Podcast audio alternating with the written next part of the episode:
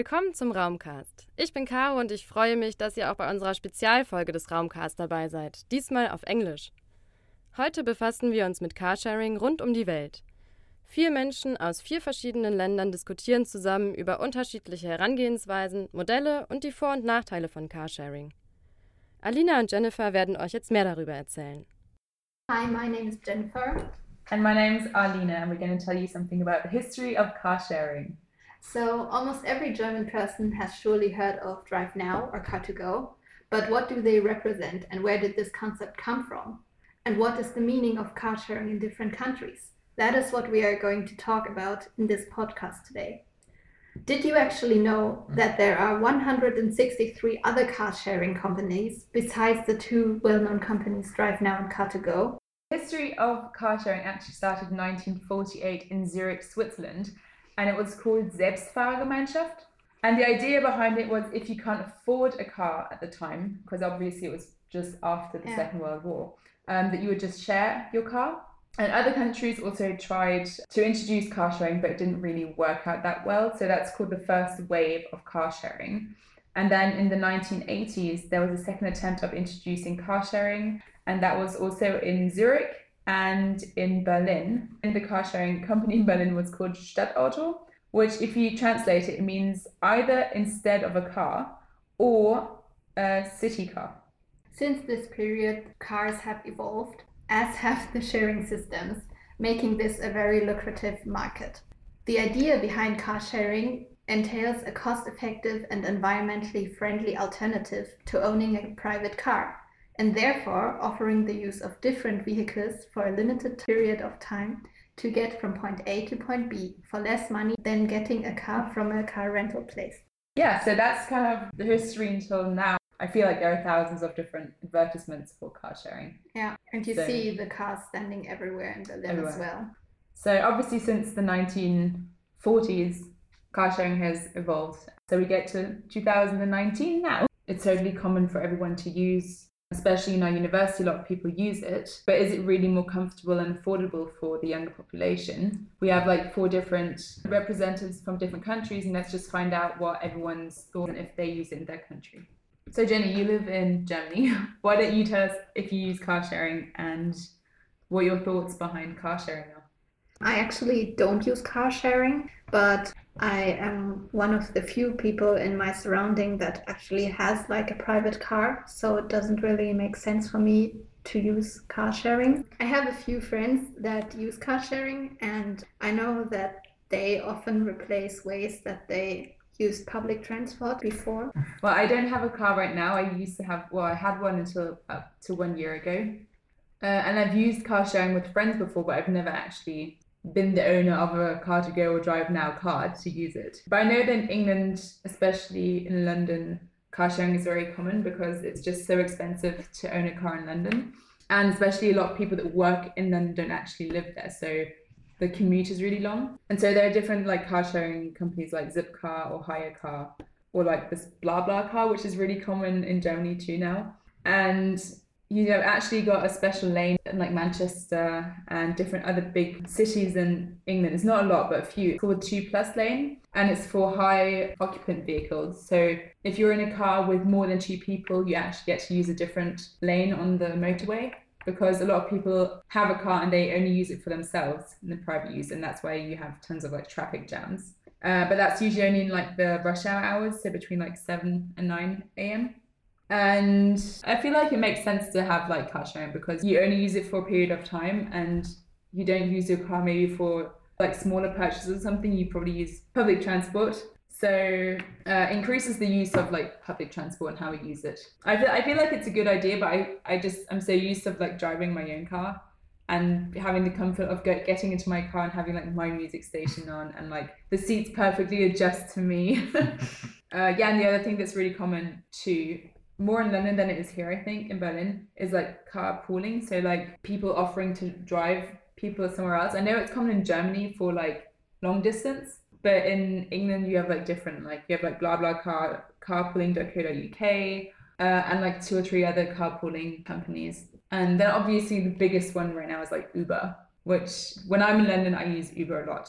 Well, actually, um, the public transport system in Berlin is so good, and the streets are so full with cars that you are always in a traffic jam. Get ahead faster with public transport, actually. So I only use the car like once in a week. So if I wouldn't have that, I would probably not use a car at all. I only use it for getting the groceries like once a week. But if I didn't have a private car, I wouldn't use car to go, but would just go more often in the week. Also, I don't live in the center of, of Berlin, and where I live, there aren't many cars from free floating agencies. So, Caro, you're from Italy. Hi guys. How is it in Italy? First of all, I use car sharing here in Berlin. I use Drive Now, but I've never used car sharings in, in Italy and also from where I come from, Viareggio, which is a small city, let's say. Car sharing services don't exist at all. Probably the nearest city with such service would be Pisa or Florence. I believe in Italy is a bit different because I don't think it's it's still in our culture the sharing ideas basically because mm-hmm. in Italy actually there are families in which there are more cars than people almost okay so everyone owns his own car or scooter or whatever it is plus in italy there is a strong difference between the north side and the south because the north is more developed more europe oriented more modern. And of course, in several cities in North Italy, there is car sharing, like Milan, like Venice, Bologna. But in the south, I don't think they have it much at the moment, at least. So I have to say, I don't see Drive Now or Car2Go around in Italy, even if the um, public transports in Italy are not so efficient as here in Berlin or as in London because I know they're very good in there as well. I was in India in that. Namaste, everybody. Namaste. The good thing is that I can bring a perspective from a very far off country, but the bad thing is that it's such a huge country, it's difficult to put it into one single perspective. From my observation and from the internet, I found that uh, there are three categories we can classify car sharing in India.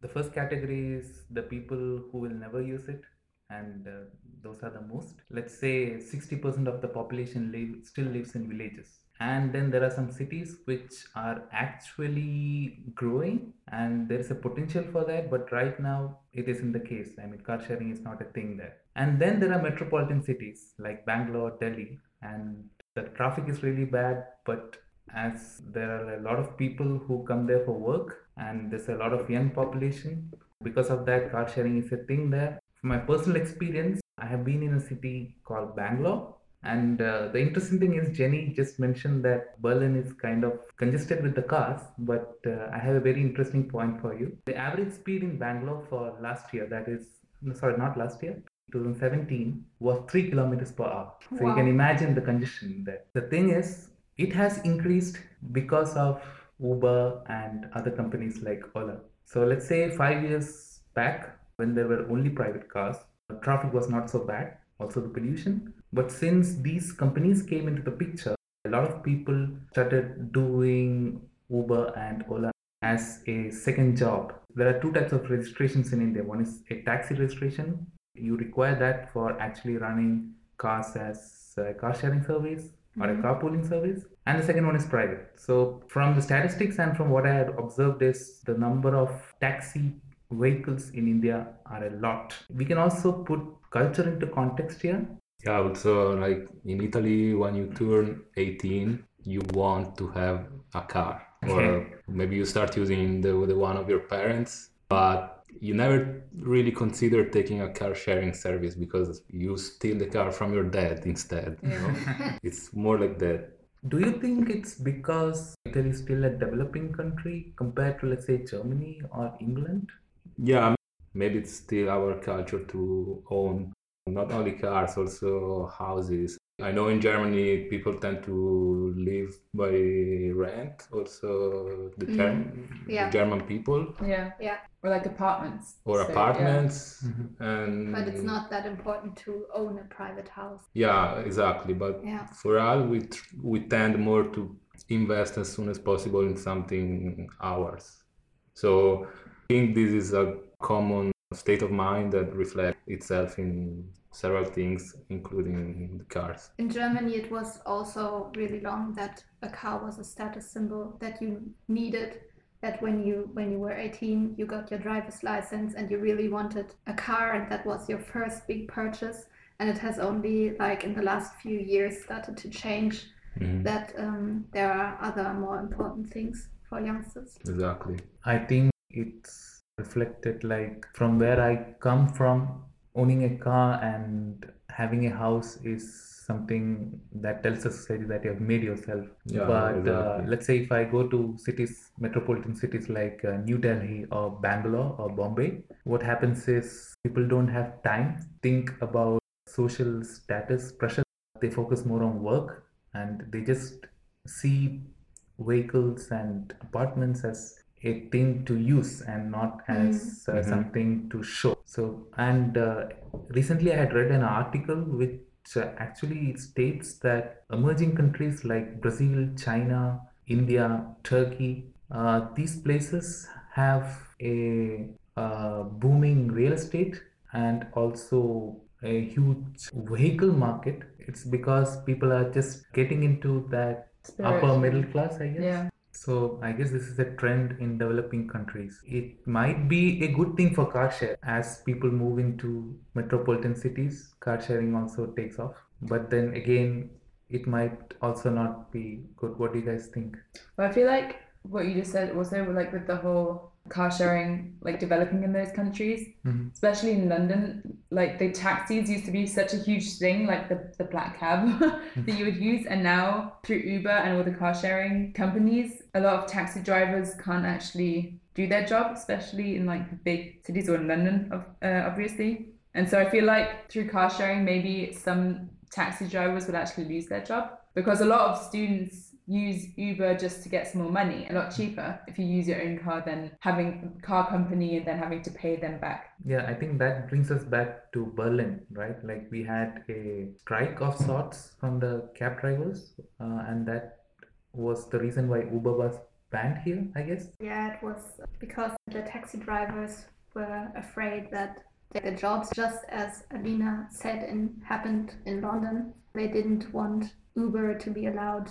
I think that's also uh, an important point because as these services come into play, the taxi drivers will feel the heat to amp up their services. India, why I used Uber was because I hate haggling with the drivers, especially if they feel that you are from you're not from that particular city, they might have a tendency to overcharge you. But Mhm, with yeah, yeah. but with these services, I knew exactly what I was paying beforehand. And uh, I, what is it? The, is the situation same in Italy? It's in Europe, right? So you have regulations, EU regulations. Yeah, I agree with having the feeling sometimes that maybe you are overcharged or you are paying Mhm. more than with other options. Because sometimes you jump in a taxi and uh, the taxi start charging you, I don't know, from two euros, and other times start from four euros.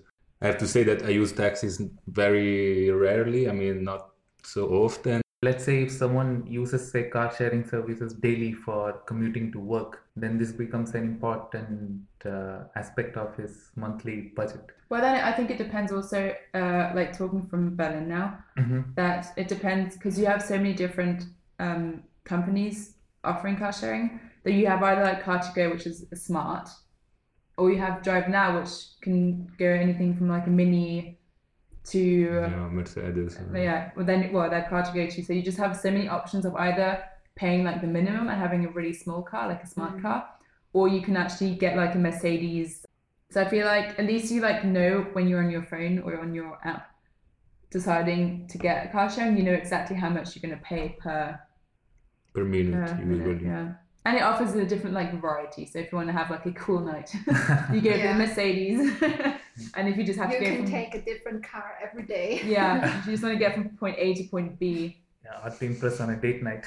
and especially I think it's like I think it's good that you have the car sharing systems opting with like uh, airports, so you can actually just go there, drop the car the the car off, and then you don't have to worry about paying the fees in the airport. You can just leave the car Yeah. there, and someone else will pick it up. But it depends on where the limits are t- from the different regions. So not a lot, like Jennifer said, the car sharing doesn't always go to the outskirts of diff- of big uh, cities. yeah. Do you think in the future there will be only services like car sharing? Because nowadays Google is testing out automated cars, and not only that, uh, Dubai has recently launched their first uh, autopilot uh, drone helicopter test run for like 58 seconds. So, is, what, what do you guys think about that? I think at the moment, at the moment, if you use car sharing a lot, at the end of the month you pay a lot because in the end it, it, it is an expensive service. Yeah, but then it just is specific to, let's say, a city like Berlin, right? We have a very good public transport system here.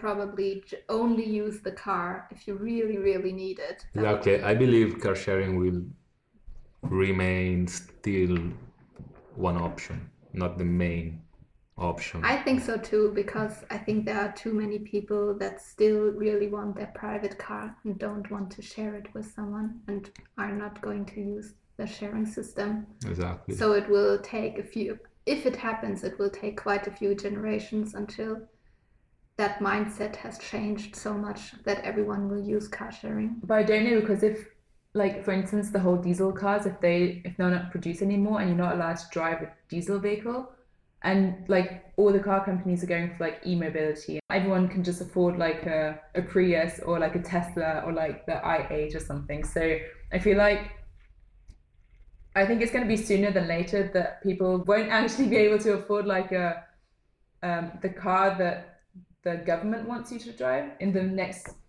few years we're probably going to see a change of more people using car sharing because they just can't afford to buy a car. I think it's going like going backwards again so only the people that have like a lot of money can actually afford to have the cars that fit the infrastructure And are and environmentally friendly. environmentally friendly. I feel like car sharing is definitely going to stay where it is or be more represented. Like if you think about if there's like 160 something companies offering car sharing and there's already two, 2 million users i think it's just going to boom Yeah. That that is exactly the point, right? Like there are only two million users. yeah We have like an 83 million population in Germany, and uh, uh, the other interesting aspect is it's the same in India because only two percent of the population. Let's say, but it's like 41 million people, the two percent. But still, only two percent of the population uses uh, car sharing apps or car sharing in general. So even if there are like 165 countries, why are they not able to penetrate the market that much? well because i think it has something to do with a lot of like not everyone i mean we know that berlin and london and like all the big they're really big cities but a lot of people don't live in a city and so if you don't live in a city but live in like urban or like Yeah. somewhere in, the, in like outskirts of town you're just relied on having a car because you don't have public transport and so i think the majority of people that are just like they need a car to get from point a to point b But that could change as soon as there are automatic vehicles because then you could drive your car to your outskirt or to your urban area and then mm. it will drive back to the city center. Or you can order the car to come to your place, even if otherwise there would be no car sharing there. And then you could use car sharing everywhere. Or maybe we'd also have to see like how many people, especially like Jennifer said in Berlin, it's not like such a prestige thing to have to drive a car. So a lot of people might not even have a driver's license, so they can't actually drive the car. And I think if that continues in Germany or in Berlin, then a lot of young people won't even have a driver's license to even Mm. use car to go or drive now or any other sharing system. That's true. I have quite a few friends in my surroundings that are not don't have a driver's license and don't even want one because they just say, well, it costs a lot of money to make it to have a driver's license. The students in Berlin also have the public transport Yeah. included in the university fees. But anyway, in general, I, I believe most of the people they have, you know, the monthly tickets or six monthly ticket for the BVG. I also think it comes to your mind to, to think, okay, I already pay 100 euros per month to public transport, so I will Yeah. use those because also you have the feeling that you jump in a, in a car, in the drive now car, for example, and you feel that you're paying for that and you're paying also per time, which I find it personally weird because, you know, then kind of push you to stay as as short as possible in the car and maybe, you know, if You you drive are faster, exactly you unsafe, yeah. you drive in a less safe way when you look for a parking lot and you don't find it you get stressed that's why i believe not so many people still use car sharing because it's money i mean Yeah, Money is time. exactly. Yeah. money and Yeah. time Yeah, earlier on you said that um, by car sharing you know beforehand how much you are going to pay. But I think you don't really know because you are paying by time and you don't know if there is going to be a traffic jam on your way. And Also, then, yeah. and maybe your way would just be like 10 minutes, but you need half an hour. And then you like thought that it would cost less. And at the end, you would have been better off with just taking the public transport. yeah exactly i can i have a personal experience with this because once i had to go quite quickly to the airport and it was a bit late. So i thought okay maybe with the tram and everything it will take too too long. Maybe with the taxi it's gonna be too expensive. So i will get a drive now car and just drive myself there. And like you just said first i was in a traffic jam couldn't go out quickly so i wasted a lot of time. And plus i found out that day that if you want to park the, the car in the airport you have to pay extra fee because Oh. the parking lots have, are, uh, are not for free Mm. so in the end i paid probably the same as going with a taxi Hmm. and i took more or less the same time Yeah. as in with the u-bahn or whatever also, I feel like everyone that can use, we have driven car sharing all the big sharing systems in the city. But if, if the big car sharing companies would just like expand Brandenburg or something, more people would probably use them too. Because here it's like, do I use a taxi? Do I use public transport? Do I use like car sharing? And then obviously because like we're all students and we have the the ticket in our in our student card, we're gonna stay with that because we're not gonna pay extra. But if someone's like in Brandenburg and really needs to get into Berlin, that's probably that would probably be the safe one, uh, safe choice. So I mean, it's just like the whole infrastructure is not really thought through enough yet. I feel like people that live in south of Berlin and would like to use car sharing because they need it every now and then, but they can't because it's not in their field. So the only way to get car sharing cars if you're actually already in the city and you have public transport and you have other ways to get around too. So I feel like it's useful, but it's not as useful as it could be. Yeah, but that's what's ironic, right? I mean, uh, whatever information I got was stating that uh, car sharing is actually growing in cities. Are people actually using it for convenience, or I really don't know because usually car sharing should, if we think of it in an ideal manner, car sharing should grow in some place where there are no cars or let's say Yeah. public transport. But we see the trend that Uh, where there is a big city, that's where car sharing, carpooling, and everything else is. Yeah.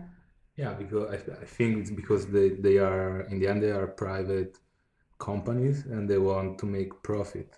Mm-hmm. so it's probably not profitable for them to put 1000 cars in the periphery of a city where there are not so many people and the people that live there have already their own car. But I feel like maybe because it's it'll be on the outskirts, you would probably drive longer because I feel like I've driven along in car sharing uh, car sharing cars and you usually only drive a few minutes. It's not like you don't drive for like a half an hour, three quarters of an hour, an hour. You usually just drive like 10 to 20 minutes maybe, highest maybe 30 minutes, but that's like the maximum. Mhm. But if you would have if you think about the money and the profit they would make from people in the outskirts driving maybe an hour with the car, maybe that's how they would get their money in too. I don't know if that's the whole. I think to shed uh, more light on this aspect, uh, Ricardo had done an interview. Exactly. With my friend Lorenzo that works for uh, Free to Move. For example, I can say something from his personal experience, which is kind of funny because since he works for uh, this company, he has free usage of almost all the car sharing companies in Berlin. So he may use a lot, for example, Car2Go. In the first months that he was doing this job, he was using it really for almost every movement that he has to do. Mm-hmm. And what what was funny was that at the end of the month, he had like more than 600 euros of Whoa. expenses. Wow. Like like I was saying before, it is it may- it may not sound so expensive when they tell you, yeah, you only pay 33 cents per minute. So you know, in five minutes you pay less than two euros. But if you use it uh, every day, like if you don't think about it, at the end of the month, the bill is high. Well, and I feel like a lot of people don't, when they get into the car, they forget that if you have like an accident, you actually have to pay part of the insurance. So If you take a fee, I don't know, if you cross the road with a red traffic light, you pay the fee plus you pay an extra fee to, Yes. to the car sharing company. I think that's uh, true of everything. Like if you don't fill up the fuel, if they have a fuel policy, they charge you extra apart from what is the fuel price. Or if you don't clean the car, I guess there I feel like it's so much stress that I'd rather just always opt for like the public transport. Because I'd be like, oh, do I do this? Did I park right? Am I gonna like? Yeah. Is there gonna be a crash? Is someone gonna drive into me? Like, I don't know what's gonna happen. So I feel like if I just get into an underground, it's a lot safer. and I'll be like, I know when I'm gonna get there, how long it's gonna take. I don't pay for extra. It's just, I feel like for me, it's more convenient. Especially if you're saying that the times you did drive with with car sharing, you only took like about 10 minutes. I mean, that's something that you could just walk or drive with a bicycle Yeah, or or the public transport. I wouldn't opt with a, that stress either, just Yeah. for 10 minutes. but I have a completely different view about this because maybe I used it in a city where the traffic congestion was really bad. The public transport is almost non-existent, let's say. And for context, if you have to travel five kilometers in public transport, you might as well walk because it might take you more than one and a half hours. Wow.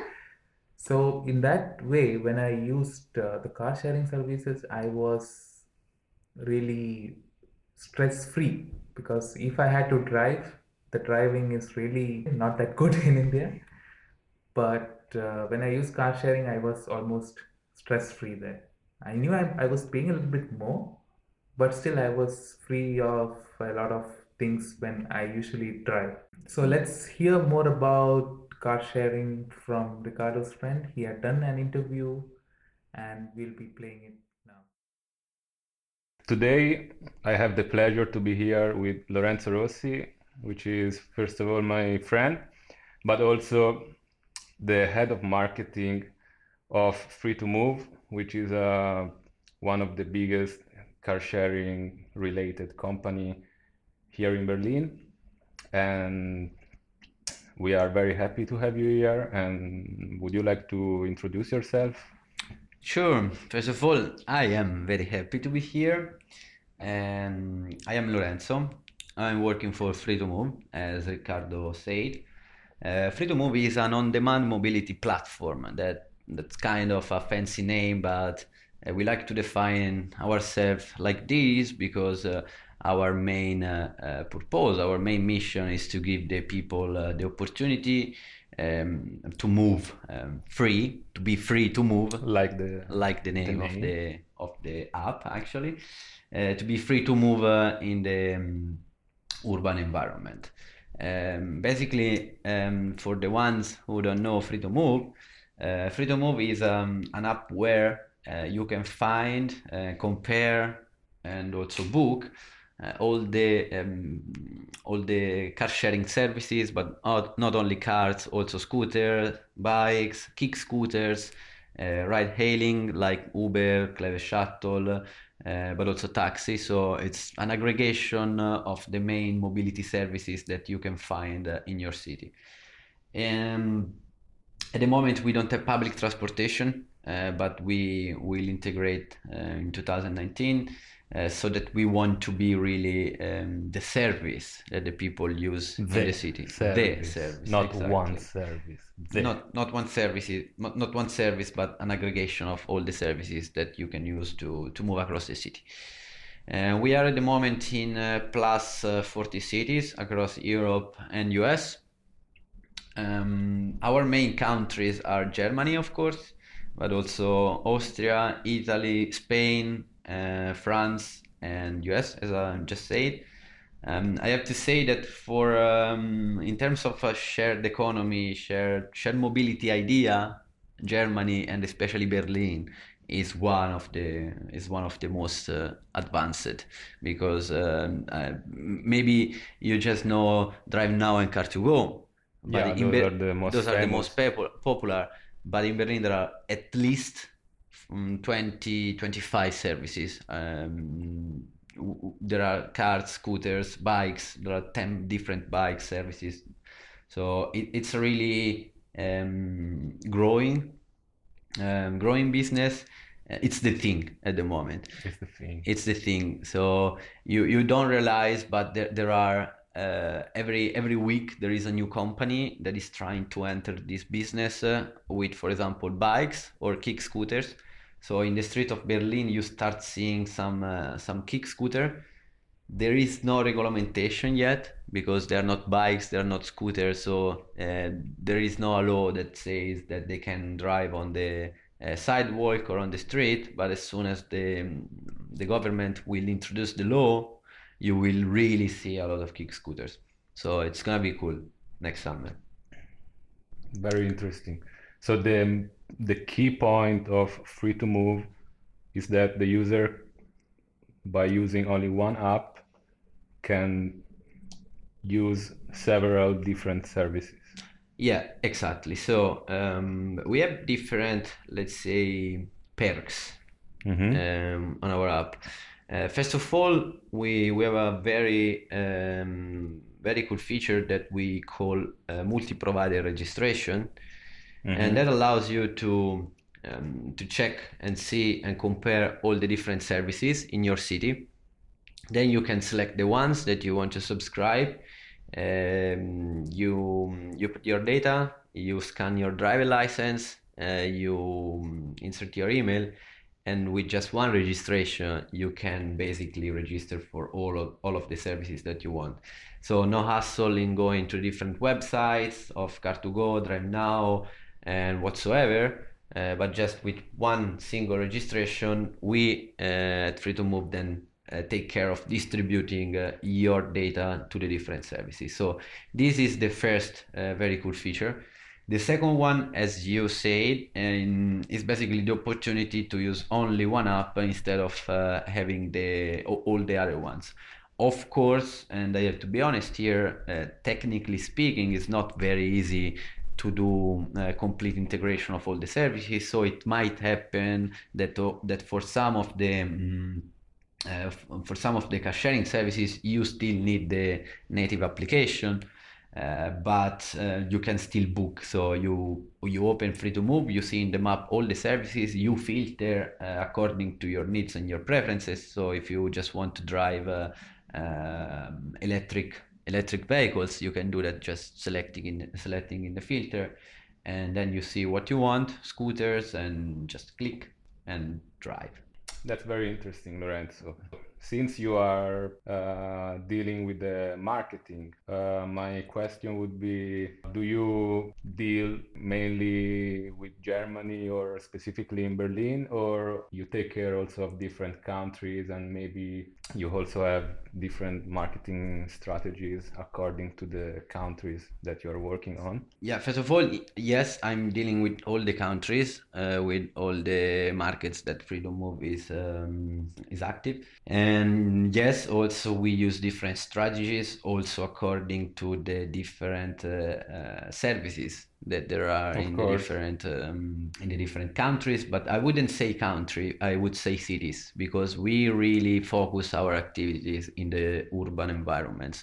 Uh, for example in france we are at the moment active only in paris in Italy, uh, we only target um, Milan, Florence, Rome, and Turin. So our marketing activities are very much focused on the cities. And of course, we try to, to modify or to adapt our uh, marketing activities based on the city.